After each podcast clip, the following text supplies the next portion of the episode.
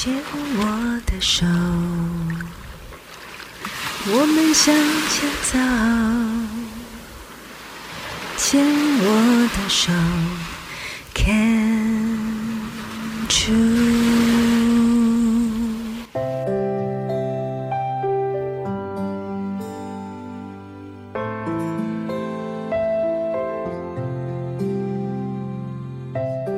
牵手之声，暖暖新世界，我是 Sunny，欢迎继续收听节目第四个单元《朗读世界的爱》。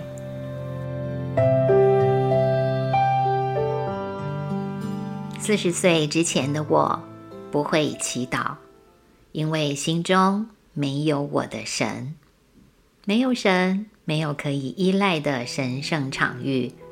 没有发现从古至今一直存在的那个创造的原理，我不可能知道真正的祈祷是什么。从小到大，我只会跟着长辈拿着香，或者合掌，或者抱着拳头，一样画葫芦。老实说，我的心里总是虚虚的。多数的时候，我不知道这个动作的对象是谁。我不认识他，他为什么要帮助我？芸芸众生，人那么多，他听得到我的呼求吗？我要做些什么，这个我不认识的对象才愿意跟我有连结呢？我要做些什么，他才愿意帮助我？神爱吃什么呢？我们用贡品贿赂他，来换取他的保佑。那没有想到这样做的人，或者是没有钱买贡品的人，神就不保佑喽。某些东西可以拿来拜拜，为什么其他的是忌讳？有人说这个神要这样拜，不可以那样拜。嗯，弄错了祭拜的方式，会触怒天神吗？一大堆的问题盘旋在脑海。可惜，关于这些问号，听到的答案从来没有个定论，始终无法提供我稳定的立足点，来进一步靠近神。长辈说：“跟着做就是啦。”好吧，跟着做的我行有了，但是我很清楚，我找不到一个安放心的位置。一向不知道神是什么。神在哪里的我，在第一次进开刀房接受手术之前，听到我内心害怕的声音了。那是生平头一次，我觉得我需要某种超出人所拥有的力量。我头一次思考信仰究竟是什么。那个巨大的恐惧，是不是只有超凡的神？否。才能够使之安定呢？今天朗读世界的爱，继续来读读美国新纪元作家 Greg Braden 对于祈祷的介绍。在他的作品《Secrets of the Lost Mode of Prayer》里面，有一篇文章介绍祈雨，祈求下雨。那是作者描述他在一九九零年代初期。新墨西哥州的高原沙漠碰到了严重的干旱，一位原住民朋友邀请他一起到古老的石堆圆环中进行一场祈雨的仪式。那位朋友告诉 Braden，石堆圆环是他们部落族人的药轮，药轮本身并没有力量，药轮是为祈祷的人提供一个专注的场所。药轮像是一张地图，是一张介于人类跟世界原力之间的地图。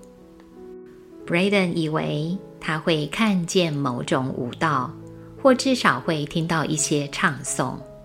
没想到 Braden 看到的是朋友脱下鞋子，光着脚丫，轻轻踏入石堆药轮中。先向四个方位及所有祖先敬拜，然后慢慢的将双手摆在面前，做出祈祷姿势，闭上眼睛，动也不动。过了片刻，朋友深吸一口气，睁开眼说：“任务完成了。” Braden 惊讶地问：“已经完成了？我还以为你要祈雨呢。”朋友这时回答 breaden 的话，是帮助许多人了解这种祈祷的关键。他说：“我是说我要祈雨，但假使我是为了雨。”而祈祷，那绝对不会有用的。朋友们听懂了吗？还是这个回答有点难懂呢？是要祈雨没错，可是为了雨而祈祷是不会有用的。那要怎么做才会有用，才会得到雨呢？这位朋友后来向 Braden 解释了这个难懂的奥秘，那是他们部落长老教导他们关于祈祷的秘密，那是现代文明社会中失落的一大块。他说：“当我们请求某事将要发生，我们就会赋予相反的力量，例如为了疗愈而祈求，形同赋予疾病。”力量，为了雨而祈求，就是赋予干旱力量。